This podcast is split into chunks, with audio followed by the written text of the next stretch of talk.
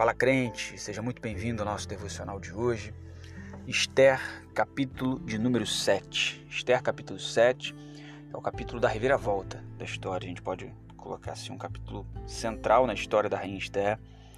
Termina justamente com Ramã sendo enforcado na forca que ele havia preparado para o Mardoqueu, tio, parente que cuidava de Esther, enfim, uma referência ali de, de judeu temente a Deus, todo aquele clamor nacional, aquele jejum nacional, mas o ponto central aqui, eu quero destacar na, na manhã desse dia, está no início do capítulo 7. Assim vieram o rei e Ramã para o banquete com a rainha Esther. E o rei disse novamente a Esther no segundo dia do banquete: Qual é a tua petição, rainha Esther? E te será concedida. E qual o teu pedido? E ele será atendido até a metade do reino. Só esses dois primeiros versículos decorrer da história a gente conhece e ao conhecer a continuidade da história a gente tem a tendência a interpretar de forma diferente o início. É assim que a gente faz com Jó, por exemplo. Alguns que são apaixonados pelo texto de Jó o são certamente pelo, pelo final glorioso, por entenderem que Deus devolve tudo em dobro, enfim, mas diante desse final já glorioso a gente tende a reinterpretar ou reler o início da história muito sofrida de Jó de forma um tanto quanto diferente, um tanto quanto mais romantizada, enfim.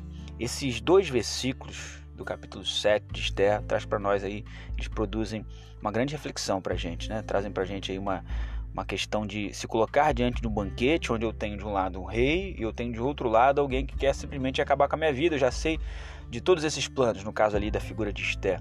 É interessante que no banquete da vida, no caminhar da vida, nós temos essa disponibilidade. Nós temos de um lado as ofertas e o incômodo, no caso, provocado pelo adversário, pelo diabo, pelo inimigo das nossas almas. Ele tem diante de nós essa observância da nossa vida, ele fica ao nosso derredor, isso? Ele não está ao redor, mas ao nosso derredor, buscando uma brecha, buscando uma oportunidade. E diante de nós, diante da nossa grande mesa, o grande banquete de vida, nós temos o nosso rei. E diante disso, as petições, diante disso, como a gente se porta com ousadia, com medo, com temor, com verdade, com sinceridade. E foi colocado para ela: qual é o teu pedido? E ele seria então atendido. É interessante essa perspectiva do pedido, da ousadia, da audácia, não confundir a ousadia em Deus ou impulsionado pelo Espírito de Deus, essa fé provocada por Deus com uma arrogância, uma soberba.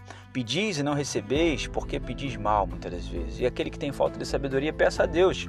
Tiago vai dizer isso pra gente, que a todos dá liberalmente.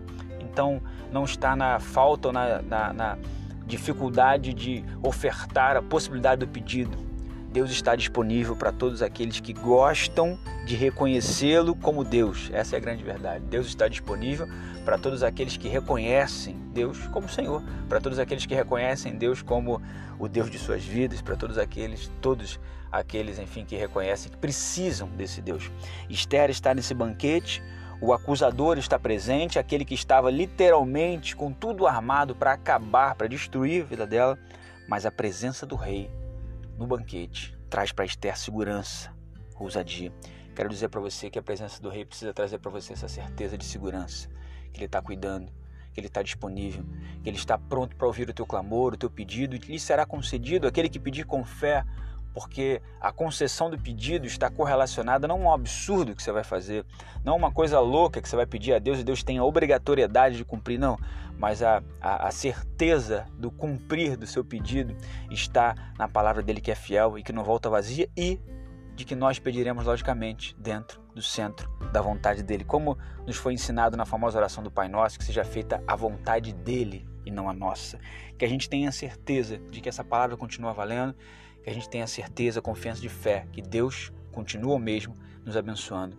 Em nome de Jesus. Amém.